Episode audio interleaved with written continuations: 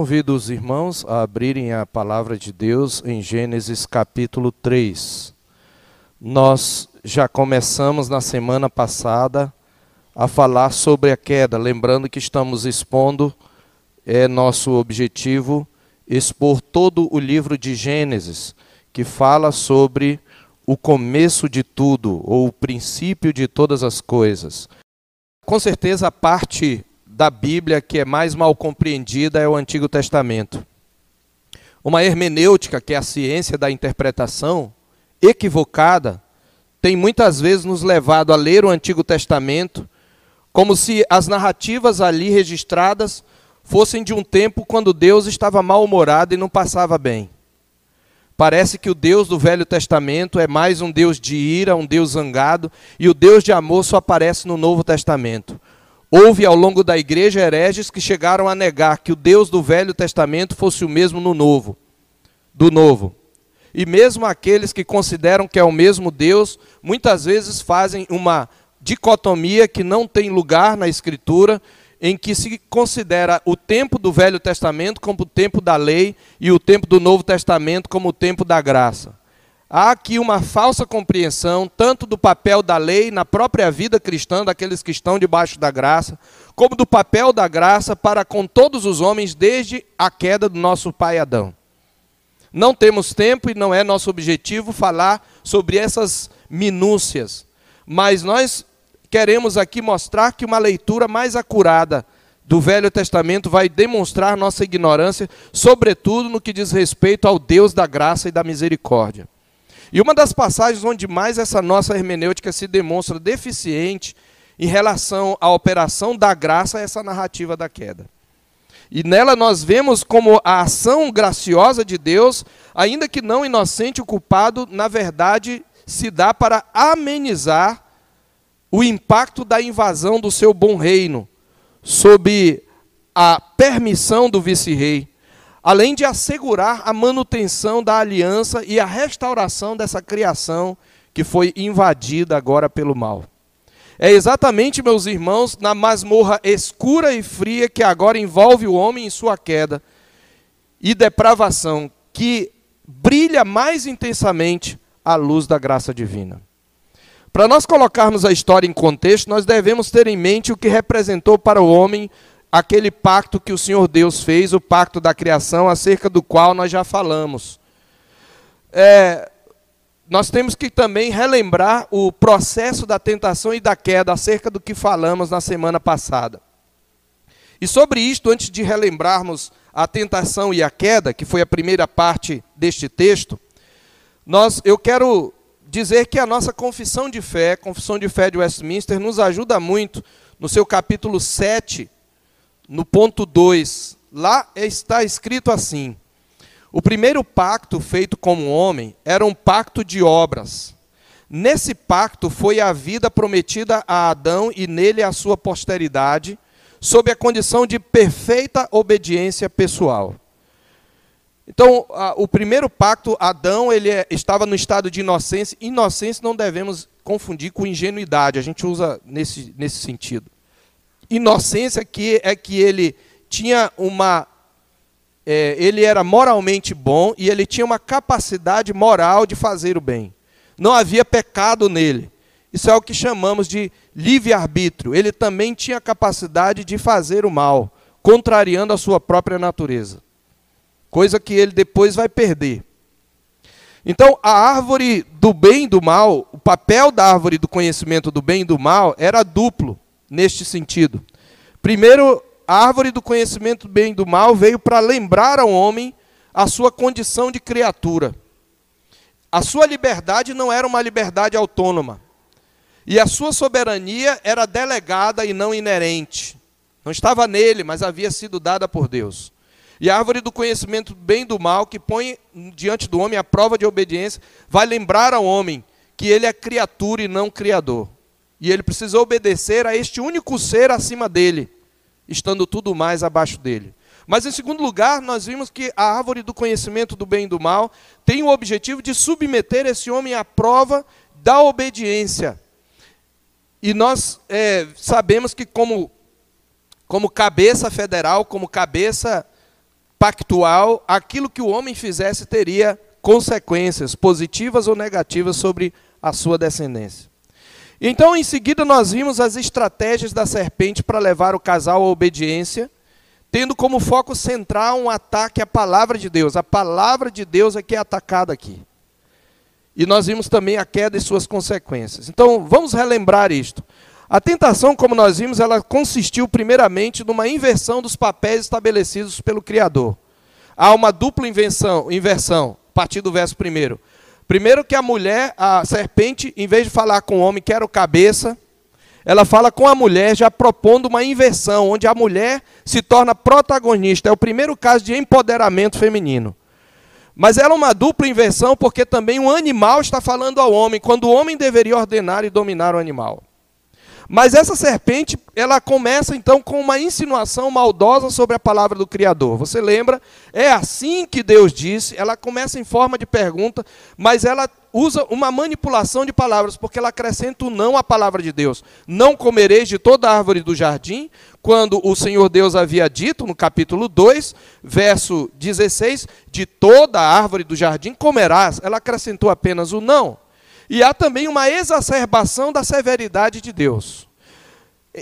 O próximo passo da serpente foi uma negação explícita da palavra do Criador. Eva disse: Não, nós podemos comer de toda árvore, mas da árvore do conhecimento do bem e do mal, nós não devemos nem tocar. Eva já engole a ideia de uma severidade de Deus, porque Deus não tinha dito que não era para tocar apenas para não comer. Mas a serpente, no verso 4, diz: É certo que não morrereis. E a sua frase é exatamente a mesma no hebraico que o capítulo 17, verso 2, parte B: Certamente morrerás, apenas com acréscimo da palavra não. Em seguida, a serpente a, a parte para uma calúnia descarada contra o caráter do Criador. Deus sabe, Deus está com ciúme. Ele sabe que se vocês comerem dessa árvore, vocês serão iguais a eles a Ele. Vocês terão onisciência, vocês estarão acima do bem e do mal, vocês é que decidirão o que é bom e o que é mal. Ele questiona a bondade de Deus, acusando Deus de desonestidade, egoísmo, ciúme e inveja. E ela encerra a sua estratégia de tentação com uma promessa de igualdade com o Criador. Vocês serão como Deus. Aqui há uma proposta explícita de empoderamento que se estende ao homem. Eu não estou usando só como retórica. Empoderamento é isso, é você se revoltar contra o sistema, contra as estruturas do mundo e assumir o seu lugar de poder. Só que aqui as estruturas foram aquelas criadas por Deus. Então essa é uma proposta de empoderamento. De, em segundo lugar, nós vimos também o processo da queda, né? O que aconteceu? Primeiro a atenção foi desviada. Verso 6, vendo a mulher que a árvore era boa para se comer, a atenção da mulher desviada da palavra de Deus para a palavra de Satanás, da palavra de Deus para aquilo que a mulher via. O ouvir foi substituído pelo ver.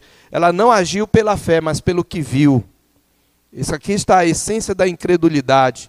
E ela também se desviou do Criador para a criação. Ela deu mais ouvidos a uma serpente que, como animal, era inferior a ela, embora estivesse incorporada ali de Satanás, do que para o Criador. Aqui está a essência da idolatria. E ela se guiou pelo que viu e pelo que não viu. Segundo, nós vimos que a cobiça, então, é alimentada. Ela viu que a árvore era boa para se comer, concupiscência da carne, agradável aos olhos, concupiscência dos olhos, e árvore desejável para dar entendimento, soberba da vida. Os três pilares que movem o mundo, como diz João em 1 de João 2, 15 a 17. E por fim, o pecado então é consumado.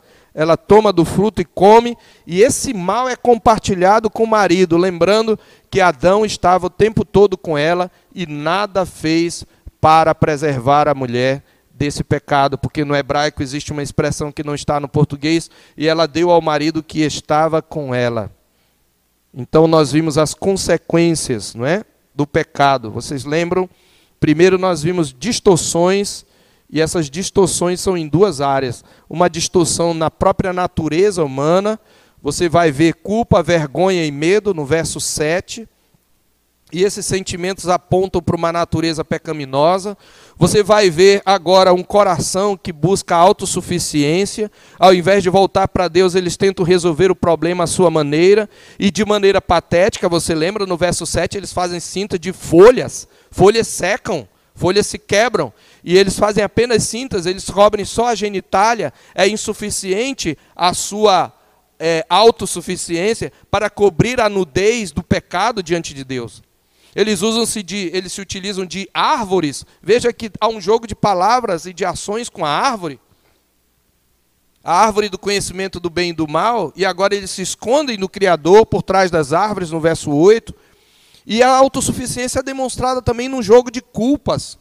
Ao invés de responder e confessar o pecado, cada um vai culpando o outro, chegando o homem a culpar a própria, o próprio Criador para se eximir da responsabilidade pessoal. E nós vimos, enfim, as consequências nas relações. Nós vimos que nas relações ocorreu uma alienação em quatro dimensões. O homem se separou de Deus, aqui é a alienação teológica ou religiosa, eles se esconderam de Deus. Ele se separou do seu próximo, uma alienação sociológica, quando eles tentam se esconder um do, do outro através das cintas, e há um jogo de culpa.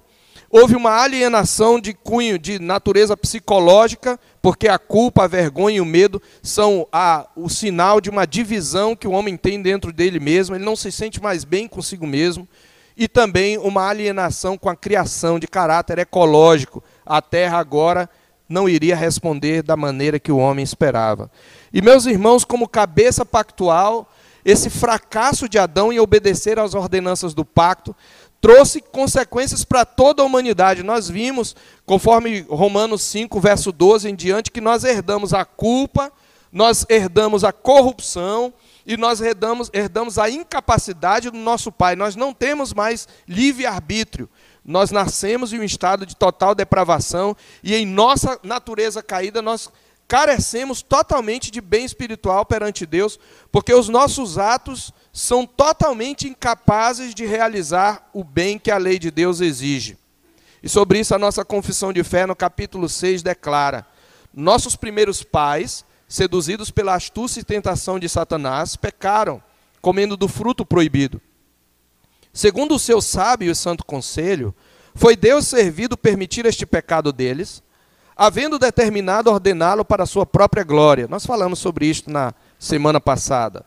Por este pecado, eles decaíram da sua retidão original e da comunhão com Deus, e assim se tornaram mortos em pecado, inteiramente corrompidos em todas as suas faculdades e partes do corpo e da alma.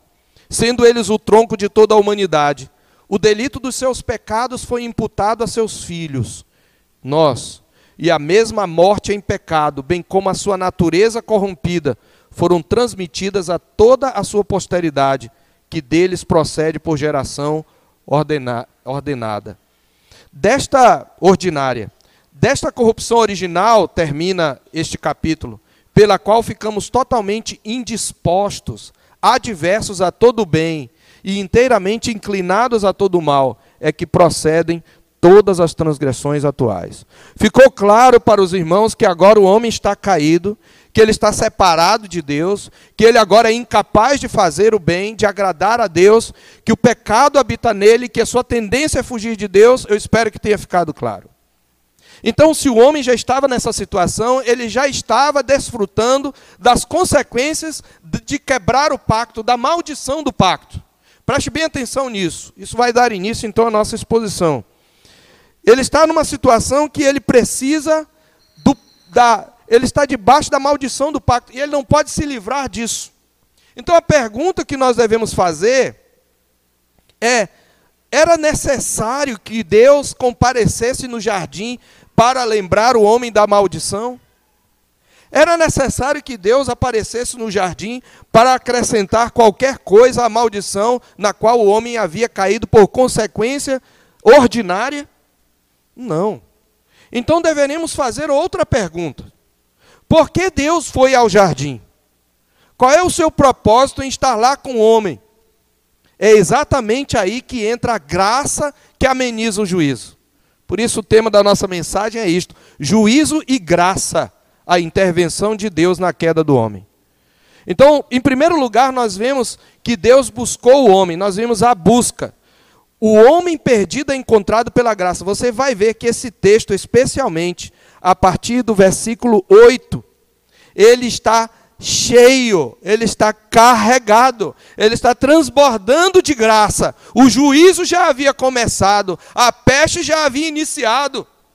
O câncer do pecado já estava correndo o homem, já havia separado da sua mulher e, e o feito esconder-se da presença de Deus.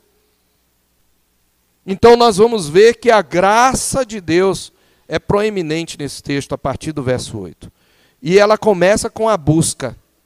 O homem perdido é encontrado pela graça. Observe, o Senhor toma a iniciativa do contato. Quando ouviram a voz do Senhor Deus que andava pela viração do dia, esconderam-se da presença do Senhor Deus, o homem e sua mulher, por entre as árvores do jardim. E chamou o Senhor Deus ao homem e lhe perguntou: Onde estás? Meus irmãos, diante das consequências óbvias do pecado, na natureza humana e nas relações, Deus não precisaria ir ao jardim para anunciar juízo, a maldição já havia sido sentenciada no capítulo 2, verso 17. E o pecado, por sua natureza, já havia introduzido distorções e um processo de morte. Então, o que, que esse ir ao encontro casa, do casal nos fala? Ao ir ao encontro do casal, Deus, na verdade, estava amenizando o impacto da maldição. Deus estava interferindo no processo de morte que veio automaticamente. E Deus estava confirmando de sua parte, como veremos, a sua parte no compromisso pactual. Você lembra que o compromisso pactual é inquebrável. O homem quebrou, mas Deus não quebrará. Deus vai manter o seu pacto com o homem e com a criação. E como disse um, um comentarista, Deus o busca não porque ele esteja longe de seu conhecimento, nós sabemos que Deus é onisciente, mas porque ele está longe de sua comunhão. Então, em, agora em estado de depravação, o homem jamais buscaria a Deus, meus irmãos. O homem pecador, se a graça irresistível não tocá-lo, não vai buscar a Deus. Ele odeia a Deus por natureza. Mesmo que jogue beijos para Deus, ele demonstra com o pecado que ele pratica todos os dias que ele odeia a Deus. E foi isso que aconteceu. Eles ouviram a voz do Senhor Deus, e a palavra voz aqui ainda não é Deus falando. A palavra voz no hebraico diz respeito a um som. A palavra voz era usada, por exemplo, para referir-se à voz das aves, como em Eclesiastes, lá no capítulo 12, como a voz de muitas águas. Então, voz é um termo genérico. Eles ouviram um som, na verdade. E diz que o Senhor caminhava pela viração do dia. Essa expressão viração, traduzida por viração no verso 8, ela a, a, na verdade, a palavra hebraica é a ideia de um vento, que pode ser também traduzida por espírito. Então parece que uma brisa ou um vento soprou e eles ouviram alguma coisa semelhante aos passos do Senhor Deus, embora eles não vissem o Senhor Deus. Eles pressentiram a presença de Deus. Veja, Deus é onipresente. Nós estudamos isso aqui na quarta-feira, mas a sua presença se manifesta de maneiras distintas conforme a relação. E a presença de Deus é sentida aqui. O que é que o homem pecador faz? Ele foge. É isso que o homem faz. Mas a graça insistente de Deus continua em busca e pergunta: onde estás?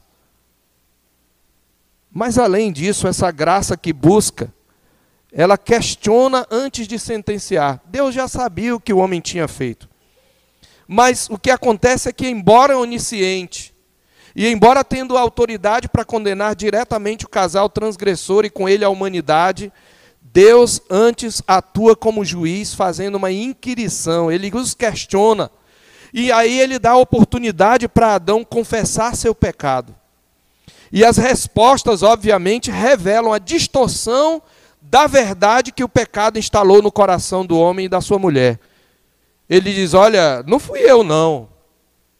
Foi a mulher que tu me deste. Ele havia acabado de dizer: osso dos meus ossos, carne da minha carne. Ela foi tirada de mim, ela é a varoa. Agora, ela é a mulher que tu me deste e ainda culpa a Deus. É assim que a gente faz, né? Ah, pastor, eu sou assim porque meu marido só sendo assim. Pastor, ó, é porque o senhor não convive com essa mulher. Se senhor convivesse com essa mulher, o senhor ia me dar razão. Crianças também fazem isso. Foi ele, mãe. Ele me chamou de chata primeiro. A gente sempre tem essa tendência a transferir a culpa até hoje. Isso é do nosso pai Adão. Herança genética. Então, esse jogo de culpas, que inclui a transferência de responsabilidades e uma acusação indireta contra Deus, a mulher se fazendo inocente. Ai, a serpente me enganou, por isso que eu comi. Ela não comeu porque a serpente enganou, ela comeu porque ela queria ser igual a Deus. Claro que a serpente enganou, mas ela pecou ao querer ser igual a Deus. Ao invés de se guiar pelo que ouviu, pela palavra, desde o início Deus está dizendo que é pelo ouvir, não é pelo ver. É pela fé, não pelo que vemos. E eu comi. O Senhor então pergunta à mulher: O que foi que tu fizeste? Até chegar a serpente. A serpente não tinha como culpar ninguém, né? Satanás deu início a tudo isso. Mas o Senhor demonstra essa graça que busca também mantendo a ordem da criação. Veja que nos questionamentos, Deus interfere na desordem introduzida. Você lembra? Se você olhar a narrativa, você vai ver um paralelismo, é, a gente chama antitético, de antítese. É, de certa maneira, é um paralelismo invertido, vamos dizer assim. Você tem a serpente, lá no início, não é?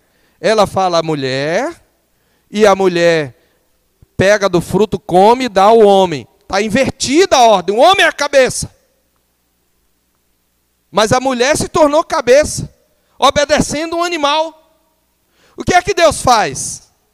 Deus muda e diz: Eu vou manter a ordem criada. Apesar da mulher ter sido enganada, ele fala com quem? Homens, com Adão. Aí eu estava nu e eu vi tua, tua voz no jardim, eu fiquei com medo. Quem te fez saber que estavas nu? Ele chama o homem. O homem culpa a mulher, ele fala a mulher. E depois a serpente. E aí há uma nova inversão.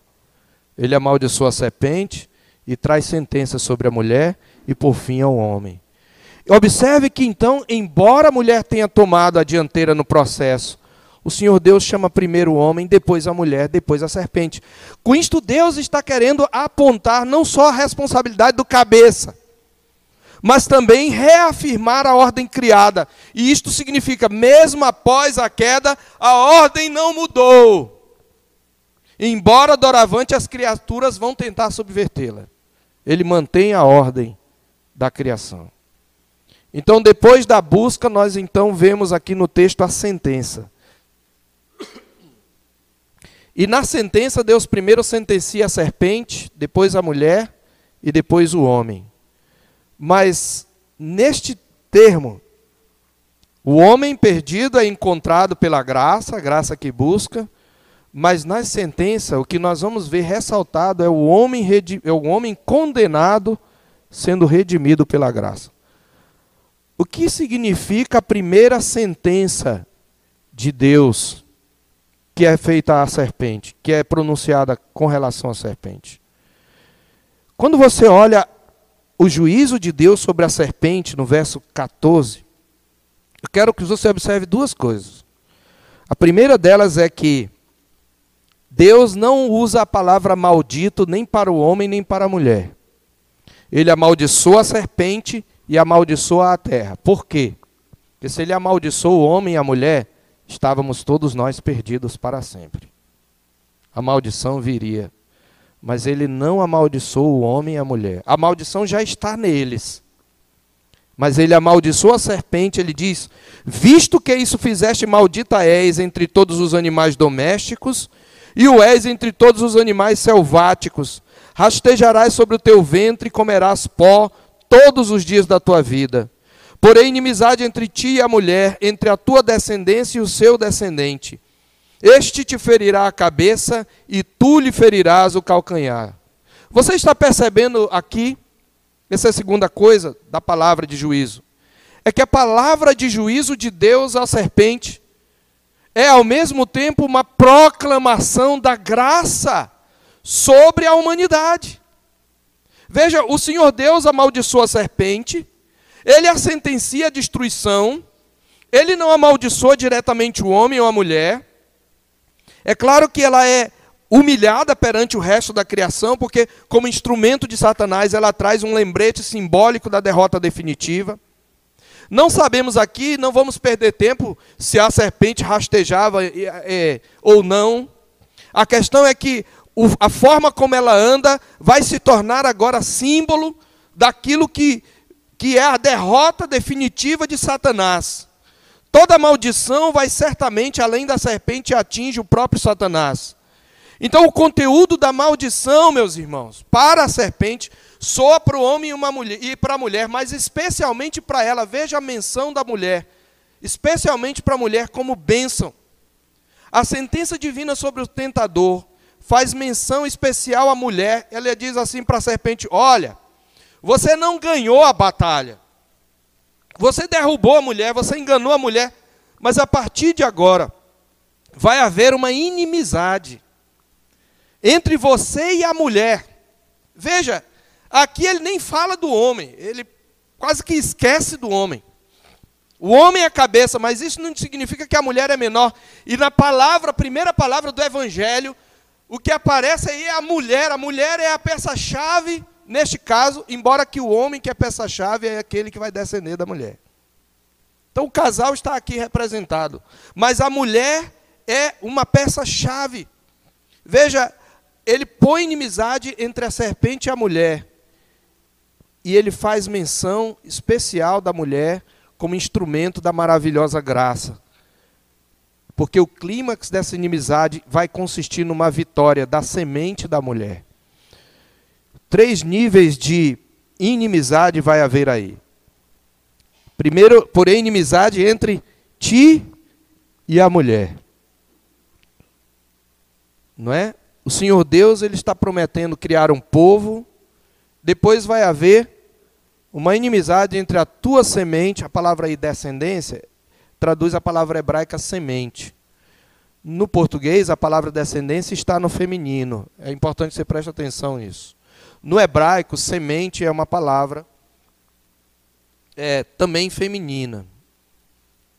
É, e você vai ver que ele passa de repente para o masculino. A palavra é porém inimizade entre ti e a mulher, num primeiro nível. Uma amizade, inimizade impessoal. O que ele está dizendo é: você não vai subjugar a mulher. Você não vai mantê-la seduzida para sempre. Vai haver uma alienação entre você e a mulher, entre a tua semente e a semente da mulher. Só que a semente da mulher do substantivo que havia feminino, ou na verdade, se não me engano, é neutro, agora estou um pouco confuso aqui, mas eh, possivelmente é neutra a palavra semente no hebraico, mas a, ele diz este e usa um pronome masculino, falando que um varão vai participar disso. Te ferirá a cabeça e tu lhe ferirás o calcanhar. Então, três níveis são estabelecidos entre a semente e a mulher. Por quê? Porque dessa mesma mulher que tu enganaste, Eva, virá a semente cujo novo cabeça esmagará Satanás. Então, quando ele menciona a mulher e sua semente, o Senhor não só está trazendo à mulher uma, pré, uma promessa de redenção, irmãos, mas ele está ressaltando que é no seu papel criacional específico e particular que a mulher será instrumento especial no plano redentor. Mas há então um segundo nível entre a semente da mulher e a semente de Satanás. Na verdade, ele está falando aqui de duas humanidades, que ele está dizendo agora haverá duas classes de pessoas no mundo. Ambas, na verdade, surgirão da mulher. Trata-se de duas linhagens espirituais em conflito, que hoje nós chamamos de igreja e mundo uma vez que fisicamente ambas viriam da mulher, ele está falando de linhagens espirituais. Ela não, não somente continuará sendo mãe, é o que Deus está dizendo, mas pela maternidade, ela vai ser o canal pelo qual virá o Redentor. Presta atenção, mulheres, pela maternidade. Essa é a marca especial de poder da mulher. Mas o feminismo diz que o empoderamento, para que ele venha, você tem que brigar com a maternidade. O feminismo é diabólico. Não existe nenhum bem no feminismo. É por isso que Paulo, ao lembrar esse episódio, em 1 Timóteo 2, 14 e 15, ele diz: E Adão não foi iludido, mas a mulher, sendo enganada, caiu em transgressão. Todavia será preservada, e a palavra grega é salva. Todavia será salva através da maternidade, assim que está no grego, se ela permanecer em fé e amor e santificação com bom senso. Você lembra, mais tarde, que uma filha de Eva vai, de, vai dispor o seu ventre para, sem concurso de um homem, ser fecundada e dar a luz ao homem que também é Deus. Você quer coisa melhor que isso? Deus está falando aqui para a mulher com graça. Ele está dizendo, ela continuará sendo mãe. Sim, haverá uma semente maldita que sairá dela, mas haverá uma semente bendita e esta é que vai dar, é que vai vencer você. É graça, meus irmãos. Porque ele fala no terceiro nível entre o descendente da mulher, o príncipe que vai livrar a sua noiva do dragão, da antiga serpente o varão, o segundo Adão, vai pisar na cabeça da serpente e ela vai ferir-lhe o calcanhar. A aliança da criação seria mantida nele por uma dispensação da graça. Deus está fazendo uma aliança de graça. O Senhor Deus diz: Este te ferirá a cabeça e tu lhe ferirás o calcanhar. E aqui ele está apontando para o caráter sacrificial da obra de Cristo. Na sua morte, a serpente lhe feriu o calcanhar, mas ao mesmo tempo em que ele está sendo ferido, ele está pisando na cabeça da serpente, porque a Bíblia diz que foi na cruz que ele triunfou sobre os principados e potestades. Está lá em Colossenses capítulo 2. E tendo despojado os principados e potestades, publicamente os expôs ao desprezo, triunfando sobre eles na cruz, Que palavra de graça para a mulher. O segundo Adão morreria para salvar a sua esposa, coisa que o primeiro Adão não fez. Eis o proto-evangelho, meus irmãos, pregado pelo próprio Criador Adão. É sobre isto que fala a nossa confissão de fé quando afirma: o homem, tendo se tornado pela queda incapaz de vida por esse pacto, o Senhor dignou fazer, dignou-se fazer um segundo pacto, geralmente chamado pacto da graça. Nesse pacto, ele livremente oferece aos pecadores a vida e a salvação por Jesus Cristo, exigindo deles a fé nele para que sejam salvos e prometendo dar a todos os que estão ordenados para a vida o seu Santo Espírito para dispô-los e habilitá-los a crer. Está no capítulo 7. E é claro, meus irmãos, que nesse ínter até o julgamento final sobre Satanás e sua semente. E a consumação da redenção desse povo eleito de Deus. Toda a humanidade caída estará sob uma maldição comum, temporal, porém temperada com a graça comum de Deus. E é nessa perspectiva que o Senhor Deus anuncia as sentenças da mulher e do homem, e ao refletir sobre a sentença, nós podemos perceber que nessa sentença sobre o homem e a mulher. O homem incapaz é sustentado pela graça. Então, o homem perdido é encontrado pela graça. É, o homem pecador é redimido pela graça. Agora, nas palavras de sentença, o homem incapaz é sustentado pela graça. Não está isso aí na projeção, mas você deve anotar. Qual é a sentença para a mulher? Veja o verso 16. Novamente, aqui nas sentenças sobre o homem e a mulher, o Senhor reafirma para começar a manutenção dos papéis criacionais, nos papéis específicos. O sofrimento de ambos será mais proeminente no exercício da sua função particular. Qual é a primeira coisa que Deus mostra que vai vir como consequência do pecado? Uma maternidade dolorosa. Ele diz à mulher, no verso 16: Multiplicarei sobremodo os sofrimentos da tua gravidez. É, é possível que antes da queda pudesse haver um tipo de sofrimento. Alguma coisa semelhante a uma dor, mas que não fosse tão incômoda. Porque ele fala de multiplicar, mas ele diz: em meio de dores darás à luz filho. Então, agora, ele, ele está dizendo, antes de tudo, queridos, você continuará sendo mãe. Você continuará tendo a capacidade de multiplicar-se e encher a terra. Então, mas agora ser mãe envolverá um sofrimento redobrado. E eu não creio que esta palavra se refira somente às dores físicas que envolvem o parto. O sofrimento é extensivo a todo o trabalho maternal. O trabalho maternal exige da mulher uma força descomunal, tanto física quanto emocional, e as que são mães sabem disso. E novamente aqui eu preciso falar do feminismo, porque ele fala de empoderamento e ao fazer isso, ele despreza as mulheres que escolhem permanecer no lar, cuidar de seu filho, e despreza a força hercúlea que elas fazem pela maternidade. E vocês que são mães sabem disso. A maternidade, ela exige uma força, uma energia e um esforço da mulher que o homem é incapaz de fazer. E ele está dizendo que isso é fruto da queda. O sofrimento é extensivo ao trabalho maternal. Não, não, existe, não existe tarefa que a mulher, em que a mulher despenda mais esforço e energia. Não existe igualmente área onde a força feminina é mais proeminente.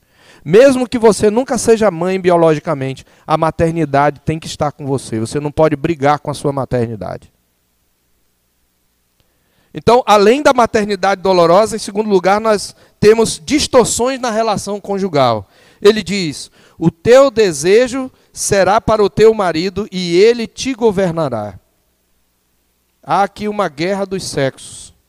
Aqui, queridos, está o princípio todo machismo e de todo feminismo. Está aqui. Quando ele diz o teu desejo será para o teu marido, eu já falei isso, a igreja já sabe, quem, quem está mais tempo na igreja, que essa expressão para o teu marido pode ser traduzida por contra o teu marido. E eu acredito, aceito o argumento daqueles que acham esta a melhor tradução, a maioria dos comentaristas reformados conservadores. Porque é a mesma fraseologia do capítulo 4, verso 7. No capítulo 4, verso 7, Deus está advertindo a Caim da força do pecado. E ele diz lá, no capítulo 4, verso 7, observe: O seu desejo, o desejo do pecado, será contra ti. É a mesma expressão. Só muda o pronome pessoal. Ali é o seu desejo será contra ti, aqui é o teu desejo será contra o teu marido. Então houve uma incoerência do tradutor, porque é a mesma expressão, a mesma preposição no hebraico. Então o que ele está dizendo aqui, queridos, é que a mulher ela não aceitará por causa do pecado nela essa posição de submissão. Ela vai tentar suplantar isto. Isto é feminismo. Mas o homem, pela força, vai governá-la. Mas o governar aqui não é mais aquele governo início, do início pacífico. Há aqui, meus irmãos, a primeira distorção do exercício da soberania, pela qual a autoridade legítima por causa do pecado se torna em domínio tirânico. Ele diz: o homem vai te dominar nessa guerra. Então a ideia é que é a esposa tentando usurpar o domínio e o marido prevalecendo em geral sobre a esposa. E é claro que há duas formas da mulher desejar contra o marido. Ela pode desenvolver uma carência idólatra e possessiva. E usar da sua fragilidade para se vitimizar e manipular o marido. Ou ela pode, numa versão mais moderna, subverter a ordem criada e se tornar rival do marido e rival do homem. A cooperação, por causa do pecado, deu lugar à competição. O nascedouro do machismo e o feminismo. O controle passa da esfera estritamente pessoal para uma dominação escravizadora. Há sim um jogo de poder na humanidade, mas isto não é fruto da distinção de classes. Isto é fruto do pecado. Amar e acariciar, como disse Derek Kidner, tornam-se desejar e dominar. Mas temos que ter em mente, a maternidade é mantida. E aqui há uma provisão da graça mantendo os papéis criacionais. E aí então nós temos a sentença para o homem, né? Qual é a sentença para o homem? No verso 17, novamente na sentença Deus mantém os papéis. Porque ele usa basicamente a mesma expressão para o homem quando ele se refere ao sofrimento. Veja o verso 17. Visto que atendeste a voz de tua mulher, qual foi o pecado do homem? Você obedeceu sua mulher. Esse é o é, atender aqui é obedecer. Você obedeceu sua mulher. Era para você ter pastoreado sua mulher e nem deixado ela se aproximar da árvore. Mas você obedeceu sua mulher e você comeu da árvore que eu te ordenei. Ele diz: Maldita é a terra. Ele não amaldiçoa Adão, mas ele amaldiçoa a terra. A terra vai ser destruída. Por isso que a terra tem que ser destruída por um ato de juízo de Deus. Maldita é a terra por tua casa. Em fadigas obterás dela o sustento durante os dias da tua vida. Então o que nós temos aqui é provisão dolorosa. Olha Deus mantendo os papéis. Onde é que dói na mulher? Na maternidade. Onde é que dói no homem? Na provisão. Deus está mantendo, você continuará sendo provedor, mas essa provisão será em fadigas. Essa expressão em fadigas, você pode sublinhar aí, é a mesma expressão no hebraico traduzida no verso 16 por em meio de dores. É a mesma. Mesmo verbo. É como se ele dissesse: em meio de dores obterás o fruto da terra.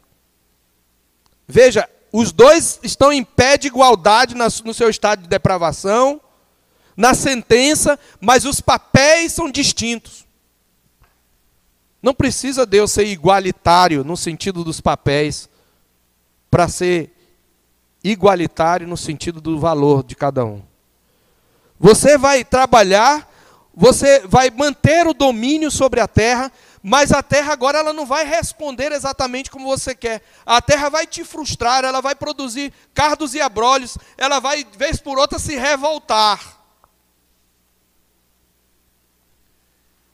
E ele também, obviamente, vai demonstrar distorções na relação, nas relações com a criação.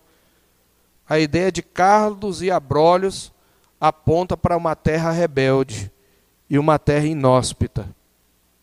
E terceiro, o seu pão nem sempre será comido com prazer. Ele diz: No suor do teu rosto comerás o teu pão. Tem gente que usa isso aqui para dizer que o crente não pode jogar na loteria. Ok, melhor que você não jogue mesmo em geral, a expressão de avareza. Mas isso aqui não está dizendo, não é um mandamento, não. Ó, não pode jogar na loteria, porque a Bíblia diz no sódio, isso não é um mandamento, isso é uma sentença.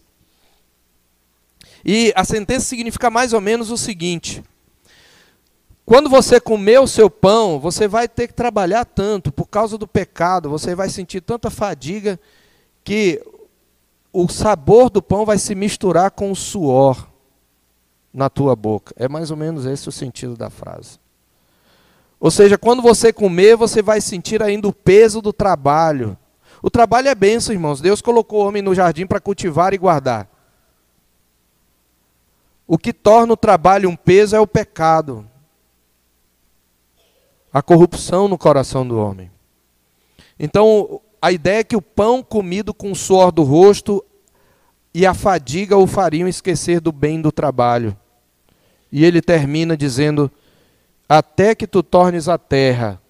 Porque Adão, aqui vem a ironia, ele comeu para ser igual ao Criador, mas ele continua Adam.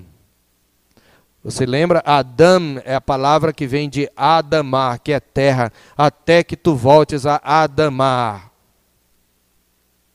Há um jogo de palavras aqui no capítulo 7. A palavra Adam vem de Adamar, terra, também pode ser traduzido por vermelho, daí vem Edom, porque terra seria uma terra vermelha, não sei.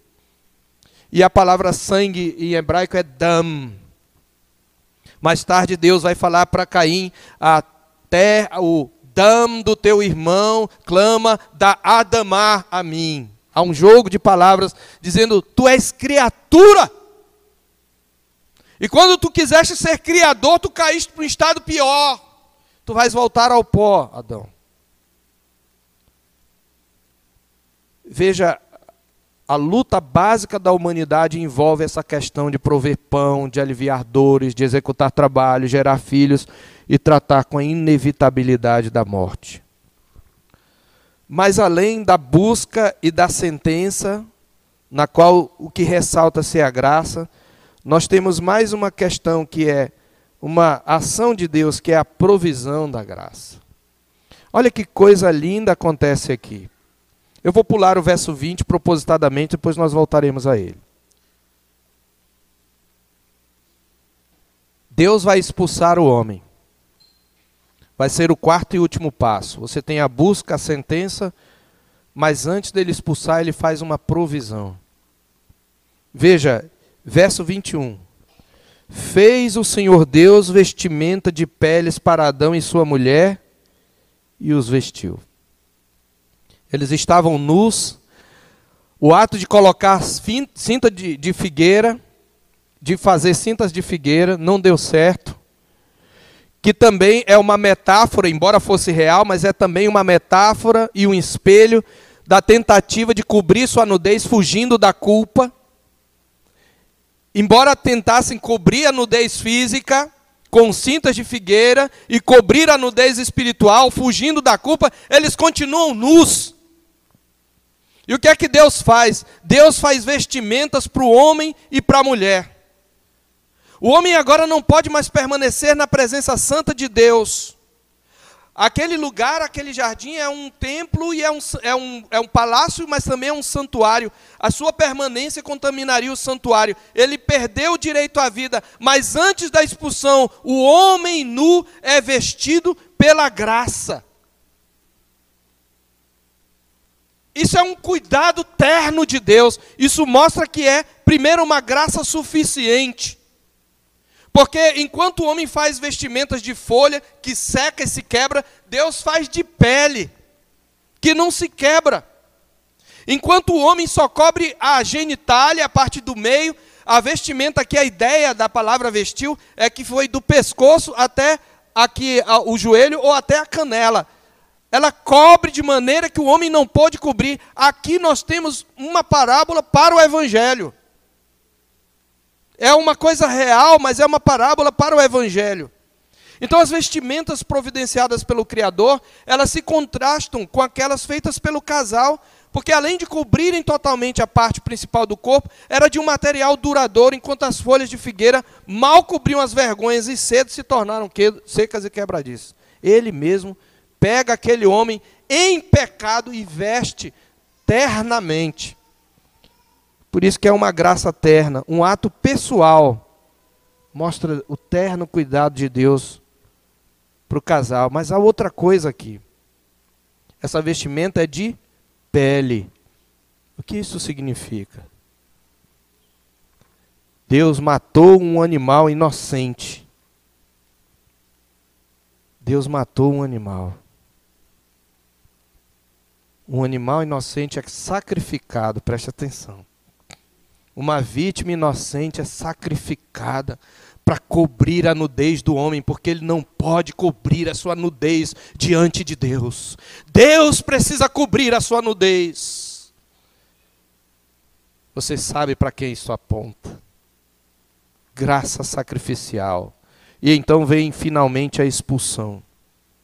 Meus irmãos, a expulsão do jardim Há aqui uma ironia no verso 22. Deus diz: Eis que o homem se tornou como um de nós, conhecedor do bem e do mal. Não podemos ler de outra maneira que não uma ironia, porque o homem não se tornou onisciente. O conhecimento que ele tem do mal não é como Deus, ele conhece como doente, Deus conhece como médico. Deus está dizendo agora ele perdeu o direito à árvore da vida. Então ele não vai comer, ele não tem mais direito de comer e viver eternamente. Além disso, viver eternamente no pecado seria algo terrível. seria condenação eterna. E diz que expulsa o homem. Então, essa, esse ato de expulsão, primeiramente, é uma purificação.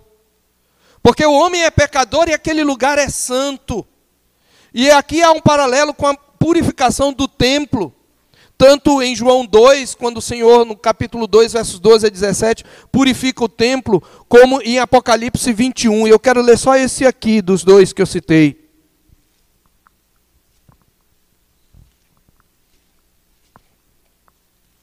Em Apocalipse 21, 27, diz que nela, está descrevendo aqui a Jerusalém celestial, Nela nunca jamais penetrará coisa alguma contaminada, nem o que pratica abominação e mentira, mas somente os inscritos no livro da vida do Cordeiro. E logo em seguida ele mostra o rio da vida do Cordeiro, e ele mostra a árvore da vida no verso 2.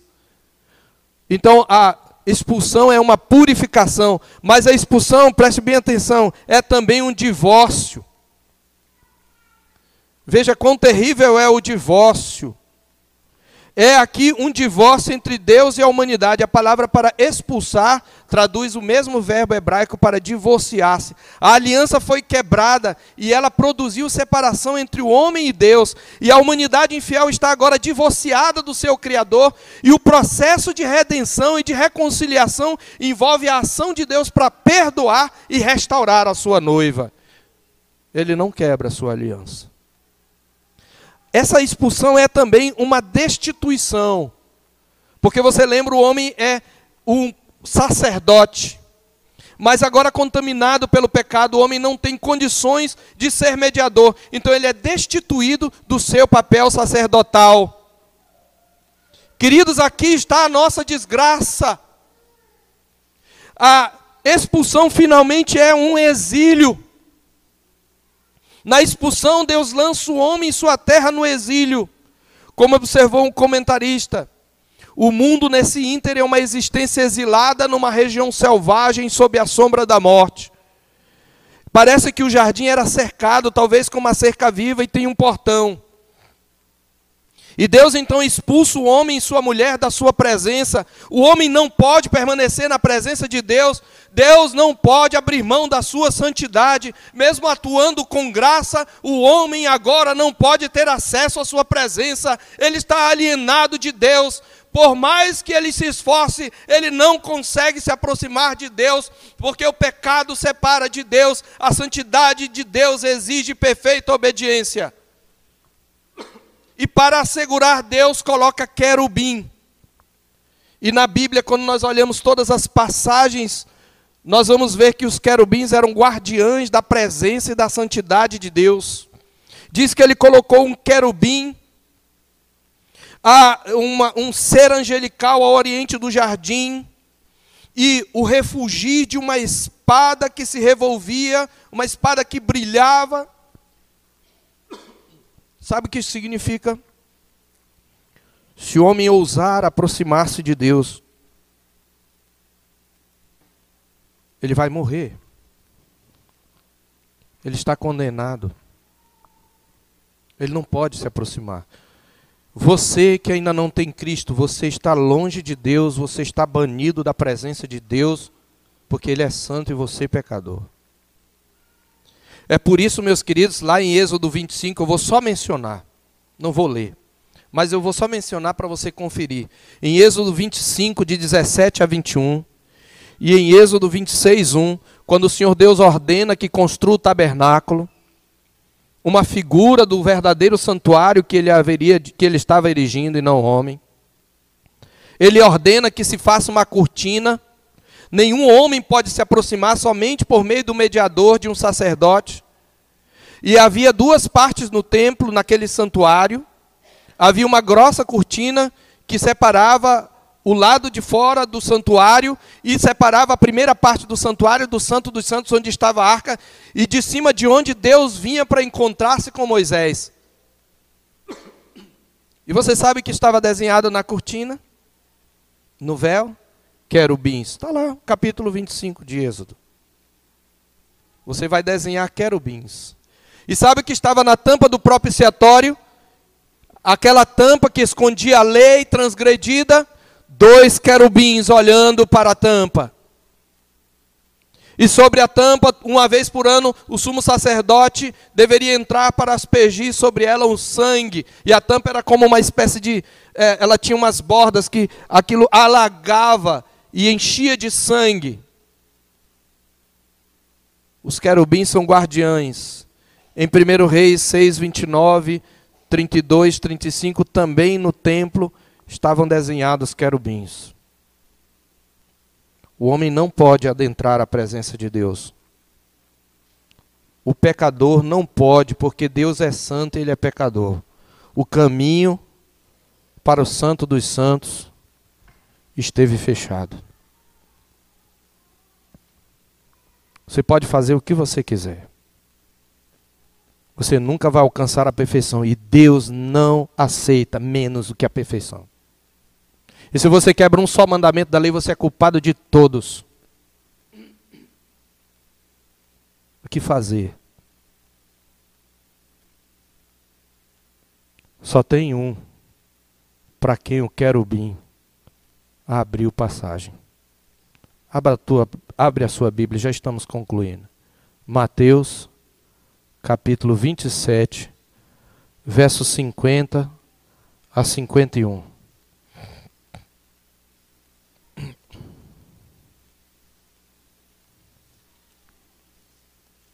Deus fez cair sobre o seu filho toda a sua ira e todo o peso da sua santidade. E ali,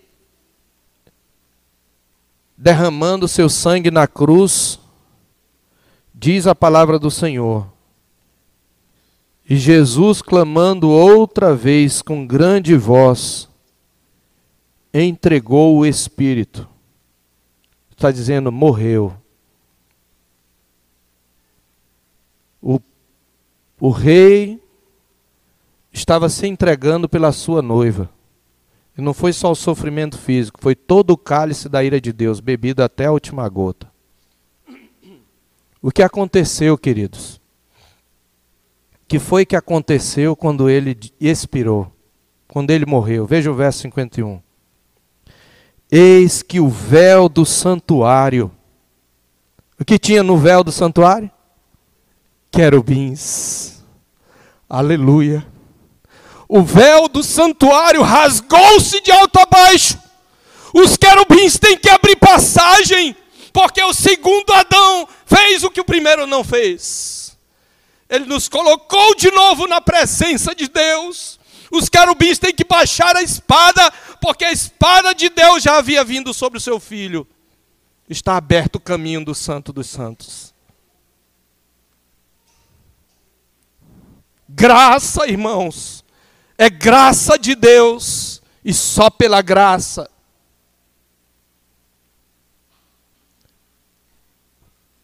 Ele nasceu de mulher no devido tempo.